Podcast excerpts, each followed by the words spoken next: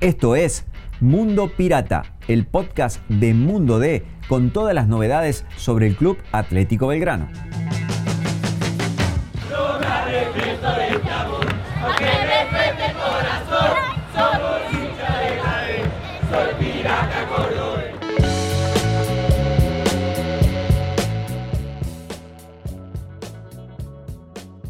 Señoras y señores, bienvenidos a esta nueva emisión de Mundo Pirata, el podcast de Mundo de la voz del interior, con todo lo que tenés que saber del Club Atlético Belgrano. Mi nombre es Jorge Luna Rieta y le voy a dar la bienvenida al señor Pablo Ocampo. ¿Cómo estás, Pablito? Hola Jorge, ¿cómo te va? Bien, estoy muy bien y como siempre le quiero agradecer a la gente de Ring que nos acompaña en este espacio. Más de 60 locales en todo el país, lo que te haga falta para tu celular en tecnología, Vas allí, los muchachos te solucionan todo, los muchachos, las chicas, todo el mundo se pone a disposición tuya y no tenés ningún problema de allí en adelante. Un abrazo grande a los amigos de Ring entonces. Bueno, tenemos tantas cosas para hablar, Pablo. Vamos a hablar de lo institucional, vamos a hablar de lo deportivo. Tenemos muchas cuestiones. Empecemos por las buenas, si le parece bien. Sí, sí, siempre. Gigante de Alberti. Sí. Eh, de arranque ya queda confirmado el próximo miércoles 12 de abril a la hora 19 cuando Belgrano reciba Huracán por la fecha 11 del torneo de la Liga Profesional se va a dar oficialmente la vuelta del Pirata a jugar en su estadio. Esto es porque, bueno, eh, en la jornada de hoy, de este martes, se produjo la inspección de COSEDEPRO, espectáculos públicos de la Municipalidad de Córdoba, Policía de la Provincia de Córdoba y Bomberos, y más allá de que faltan los trámites administrativos de rigor, ya le comunicaron al club que está todo en condiciones, faltan algunos detalles, limpieza y demás, pero eh, está prácticamente todo listo para este, la vuelta al gigante quede autorizada en algunos días formalmente. Bueno, o sea que hoy pasó todo bien, digamos, pulgar arriba, todas estas autoridades que han visitado el gigante para, bueno, controlar que todos los aspectos estén como tienen que ser para que el 12 de abril. A las 7 de la tarde Belgrano va a jugar de local. Vuelve a jugar de local en el, eh, en Gigante, lo que va a ser la reinauguración, digamos, del estadio en que eh, aquel hincha que no ha ido, que no ha visto imágenes, o que no, se va a encontrar con un estadio que tiene una platea nueva, que es la Super Celeste, con capacidad para 1.500 personas, con 1.500 butacas, accesos nuevos para la gente que va a la popular, porque va a tener un portón nuevo que está eh, sobre la calle Tablada y Wolfin, ahí en la costanera, ahí sobre ese acceso para que aquellos que vengan por costanera, que vayan a la popular, van a poder ingresar por allí y no tener que dar la vuelta por, por la cortada. Se agiliza el ingreso. Se agiliza el ingreso y va a haber un nuevo lugar para los socios discapacitados que va a estar al lado de la tribuna Cuellar. Todo esto se va a poder observar, va a quedar este, impecable, ya está todo listo. Y hoy eh, Mundo D tuvo la posibilidad de hablar con Marcelo Frosasco, que es el eh, responsable del COSEDEPRO, y eh, bueno, esto nos contó sobre la visita que hicieron él y las otras autoridades al Estadio Gigante de Alberdi y de cómo está la situación, no solamente en lo que es infraestructura, sino administrativamente hablando. Hoy estuvimos recorriendo todos los sectores del estadio donde se hizo obras, estuvimos en las tribunas, en los palcos, en la sala de prensa, en los vestuarios, estuvimos en la, nueva parte de acceso a los discapacitados, estuvimos viendo el portón de la popular este, que da espaldas a la cervecería. Bueno, los trabajos más grandes, más importantes, están todos finalizados. Quedan solamente algunos detalles menores de mampostería. Ahí en una reunión este, informal que mantuvimos en el campo de juego con bomberos, policía y la Dirección de Espectáculos Públicos, todo indica que llegan para el miércoles para jugar de local con Huracán. Eh, lo más importante, lo más sustancioso del estadio es el campo de juego que está en óptimas condiciones, las tribunas que le quedan detalles muy mínimos y tienen ocho días para terminarlo, los accesos este, han incluso este, incorporado dos accesos uno sobre la popular que da la cervecería, como te dije, y otro sobre calle Orgaz. O sea que lo único más grueso que faltaría es limpieza, que bueno, como te repito, tienen ocho días para hacerlo y algunos detalles de mampostería, pero lo fundamental, como es el campo de juego, las tribunas y los accesos están terminados, están listos como para jugar un, partido de fútbol. ¿Qué, ¿Cómo es lo administrativo? ¿Qué sigue de ahora en más? La dirección de bomberos le tiene que pedir una serie de documentación a las autoridades del club. Esa documentación nos manifestaron los dirigentes que la tienen todas en su poder una vez que le llega a, la dirección de bomberos, ellos emiten un certificado. Ese certificado es girado a la dirección de espectáculos públicos del municipio, que también nos acompañó en la inspección. Y la dirección de espectáculos públicos es la que termina habilitando al estadio para la práctica deportiva. Así que bueno, eh, lo más grueso es la parte administrativa, lo más sustancioso, como te decía, el campo de juego, las tribunas y los accesos están en óptimas condiciones, solo, solamente resta limpiar, que no haya escombros o algún otro tipo de suciedad. Y quedan algunos detalles de mampostería que son cuestiones menores este, y que tienen ocho días para terminarlos, pero que no son sustanciosas este, a la hora de habilitar un espectáculo deportivo, son cuestiones menores. Lo más grueso está terminado, Pablo. Pasaba la palabra de Marcelo Frosaco del COSEDEPRO, este, bueno, dando buenas noticias para el hincha Belgrano, que me parece que está con un grado de desesperación tan gigante como el estadio de volver al Julio César Villa. Sí, porque además no le gusta a la gente ir hasta, hasta el Kempe, le molesta, se siente incómoda, le fastidia no hay, pero en serio, ¿eh? no hay hincha de Belgrano que te diga, no, me da lo mismo. No, no le da lo mismo a nadie. En Belgrano quieren jugar en Alberdi, el hincha quiere jugar en Alberdi, el socio quiere jugar en Alberdi y Belgrano tiene los 33 mil lugares vendidos, es decir, tiene asegurada eh, estadio pleno desde la fecha 11 que va a jugar allí nuevamente hasta el final de la temporada porque va a jugar absolutamente todos los partidos de acuerdo, entienden los dirigentes y de acuerdo lo han asegurado, todos los partidos. Esto incluye clásico con talleres de la fecha 17, todos los encuentros en el Gigante de Alberti. Bien, ya vamos a hablar de lo que ocurrió entre Belgrano y Sarmiento, pero primero vamos a meternos un poquito en el plano institucional. ¿Asamblea? ¿Se viene? Se viene la asamblea, es la asamblea eh, ordinaria, la que establece el estatuto, artículo 49. Eh, la misma debería realizarse en abril, a ver, por un par de cuestiones administrativas, Belgrano resolvió eh, realizar los primeros días de mayo, en realidad porque debe publicarse 30 días antes, y como no se hizo la publicación a fines de marzo, sino que se ha hecho ahora en estos días, por eso la asamblea va a ser el 9 de mayo, fecha en la que se va a tratar, entre otras cosas, el balance del ejercicio 2022, eh, balance que ha dado eh, superávit a diferencia del 2021, que dio con algunos números en rojo, ahora ha mejorado, ha cambiado y este, ya eh, tiene otra perspectiva administrativa para el club. Bien, ¿quiénes pueden participar de esa asamblea?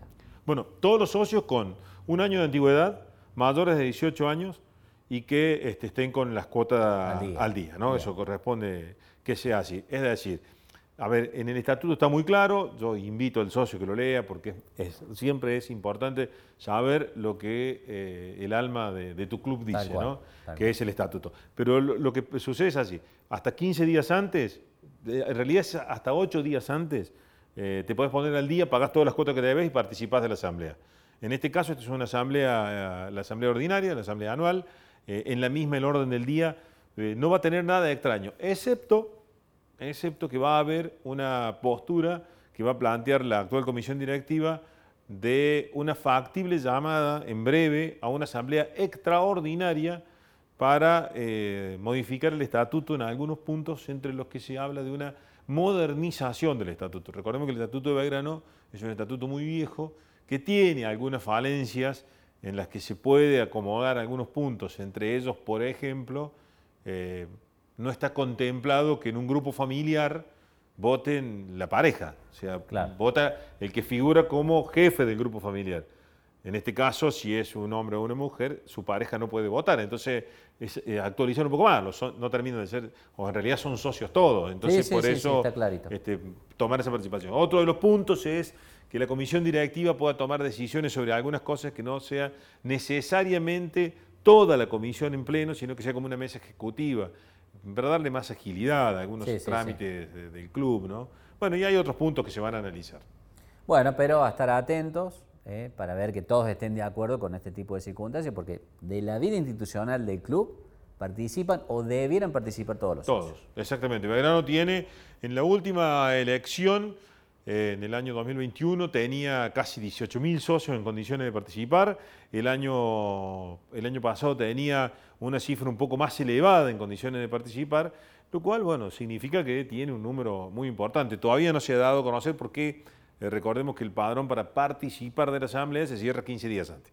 Es decir, hasta mitad de abril no vamos a tener posibilidad de tener un número exacto de cantidad de socios en condiciones de votar.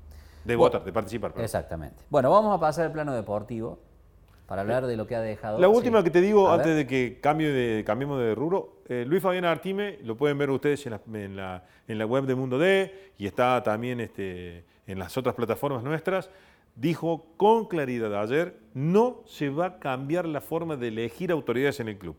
Es decir, no va a haber asambleístas, no se va a modificar eso. Él dijo, yo soy representante de los socios, y los socios van a seguir votando de forma directa, si se modifica el estatuto, van a seguir votando, de forma directa las autoridades del club cuando corresponda, que en este caso esta comisión directiva termina su mandato en abril del 2024. Bien, bueno, vale la aclaración. No, no, sí, sí, Vale la aclaración.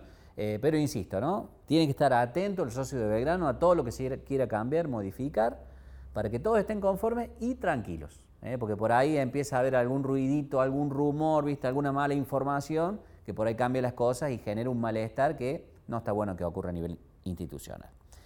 Vamos a hablar de lo futbolístico, Pablo. Belgrano viene a empatar sin goles frente a Sarmiento de Junín. Y resalto tres cosas. Primero el rival, un rival directo en esto de que el cual es tu objetivo primario, que es sostenerte en la divisional. Segundo, que jugaste otra vez de local. Y de local llevas una victoria con River, una caída con Tigre y dos empates 0 a 0 con Lanús y con Sarmiento ahora. ¿Y qué, significa todo ese contexto? Yo te lo tiro así sobre la cara. sí, ¿Qué te sale? Bueno, me, sale que el equipo tuvo eh, de arranque otra forma de jugar el partido. Decidió Guillermo Farré probar otro sistema. Eh, cambió el, la línea de 5 quedó parece olvidada ya, pero fue hasta hace un par de fechas que se utilizó. Después pasó este 4-4-1-1 que usaba con García detrás de, de Vegetti. Ayer usó, eh, contra Sarmiento usó un sistema más parecido a un 4, a ver, 4-1-3-2, para llamarlo de una forma, ¿no? Con dos puntas bien definidos, porque puso dos tipos bien adelante, que con, con Jara y con Vegetti, con, con dos grandotes para buscar, para tratar de aguantar, para que y muchísima movilidad. Eso fue lo que planteó tácticamente. El desarrollo del partido terminó dándole a Belgrano un tiempo en el que mereció algo que no consiguió, que fue el primero, y un segundo tiempo en el que este, se fue diluyendo lentamente el accionar del equipo y sucumbió claramente ante un adversario que voy a decir algo que, que, no, se me enoje en el hincha, pero hay un adversario que jugó parecido a lo que jugó Belgrano en la primera fecha. Cinco en el fondo, un par de volantes centrales y nada de riesgo para adelante, un solo punta y la tiraban de punta y para arriba tratando de mantenerla lo más lejos del arco de, mesa. Sí, eh, un Lozada que fue un espectador de lujo.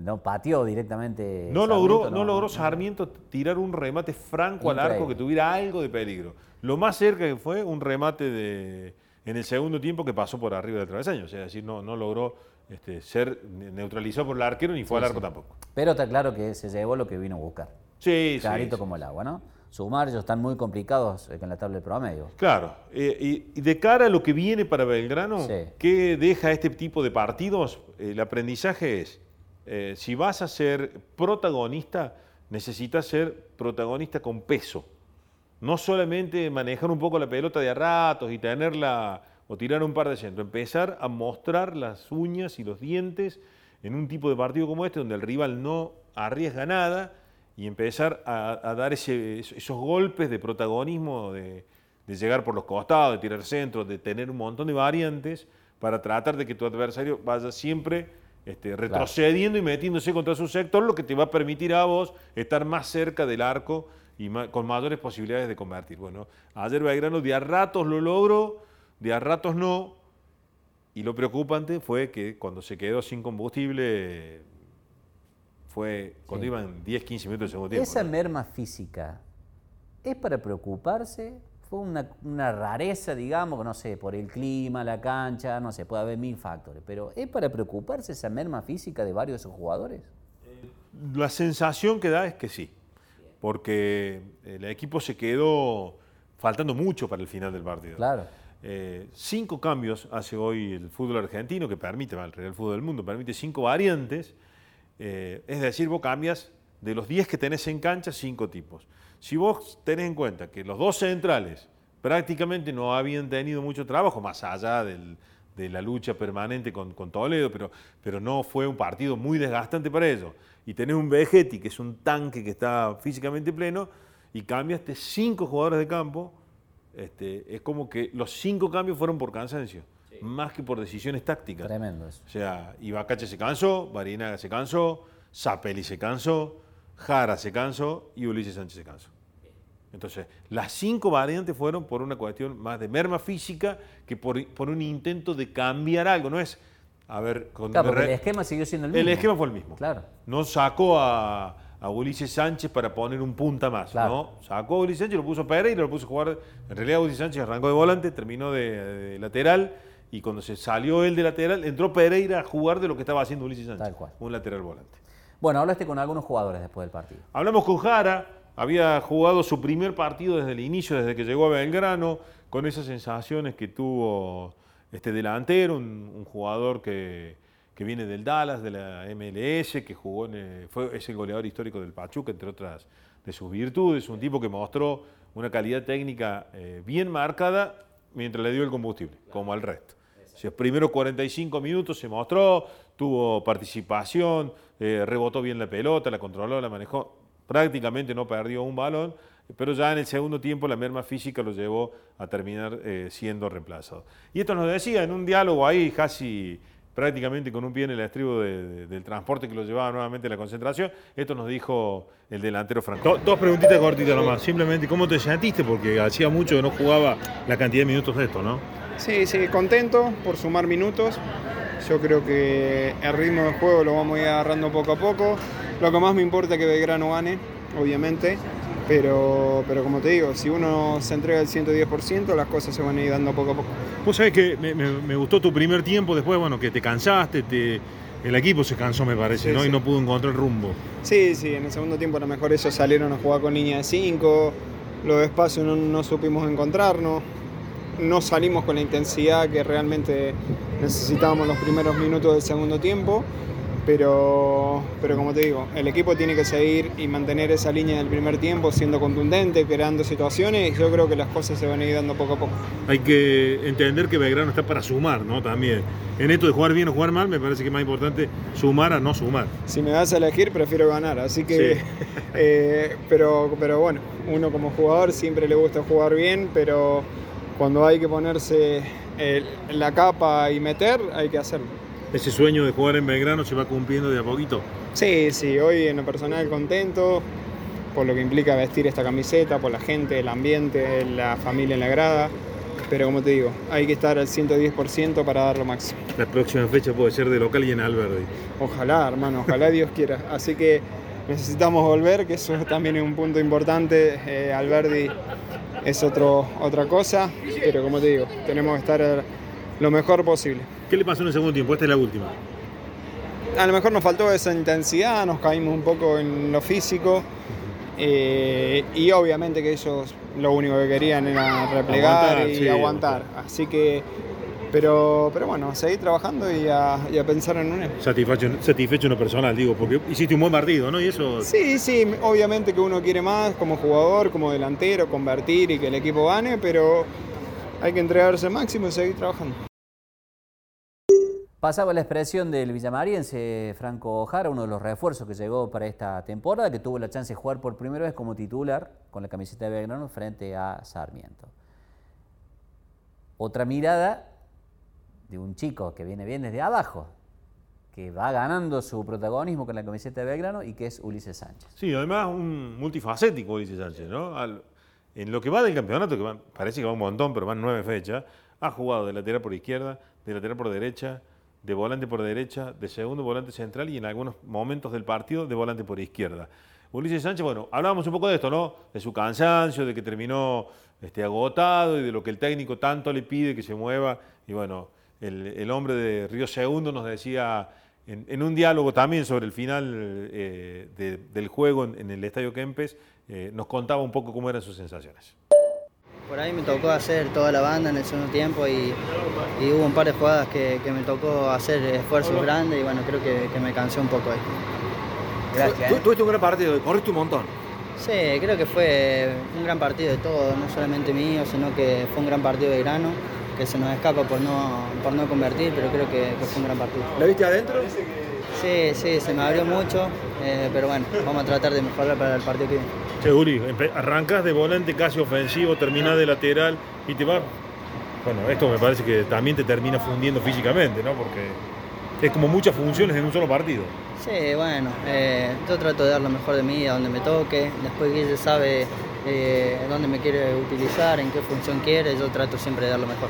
Sí, eh, me pareció que el segundo tiempo el equipo, no sé si bajó intensidad, pero sí bajó ritmo seguro. Eh, pasa que también el, rival propuso otra cosa. Se, no, nunca propuso nada, digamos. Se plantó solamente a defender y por ahí nos costaba. No es que le podíamos meter un gran ritmo si ellos estaban eh, en la parte defensiva. Eh, tratamos de, generar en ataque, tratar de desbordar, de terminar con centro, remate, pero bueno, creo que ellos se hicieron muy sólidos ahí nos costó entrar. Ahora hay que sumar y eso también es clave, ¿no? Un punto es poco, pero. Sí, sin duda, creo que que, sumamos, pero bueno, eh, la idea nuestra era, era ganar.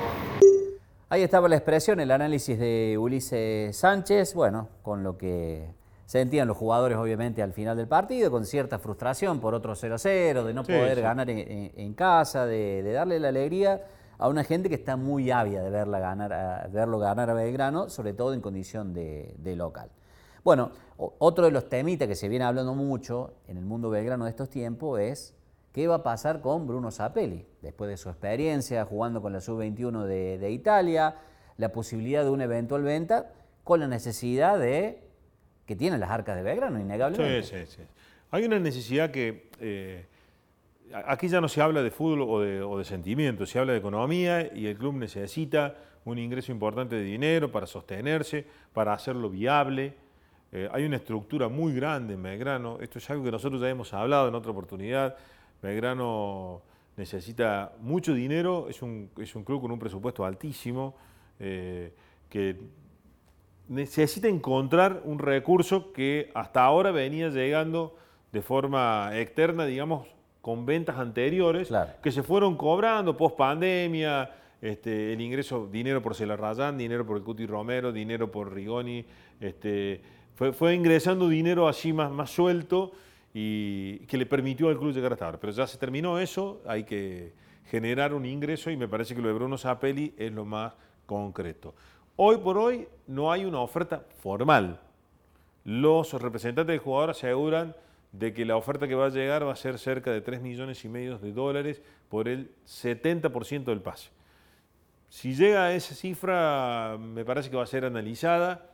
Eh, Artime nos dijo ayer que no, que no, que no es la intención venderlo tan rápidamente, pero eh, bueno, la economía eh, pide sus números y tiene sus exigencias. Sí, sí, sí, sí. Sí, para un movimiento económico que tiene Belgrano que es enorme.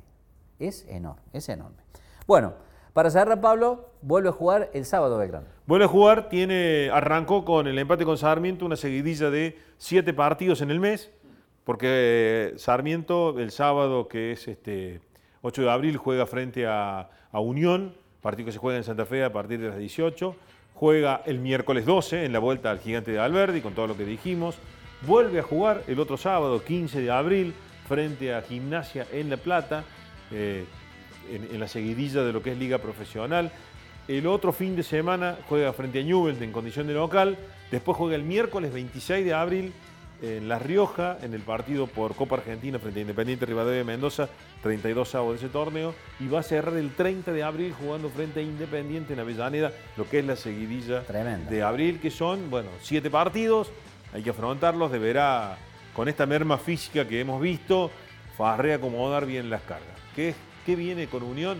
Ha perdido su entrenador hace un rato nada más, estamos grabando este podcast y hace algunas horas dejó de serlo, lo cual eh, es todo una incógnita que va a pasar con, Unión, pero Belgrano necesita volver a sumar y sostenerse en esto que nosotros hemos planteado desde el inicio del campeonato. Para Belgrano no es jugar bien o mal, es sumar o no sumar. Gracias, Pablo. Chao, gente.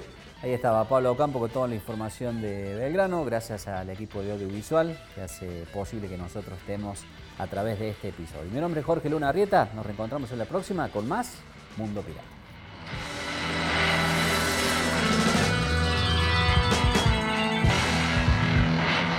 Te invitamos a visitar mundod.com.ar para estar al día con todas las noticias sobre el pirata. Nos encontramos de nuevo la semana que viene.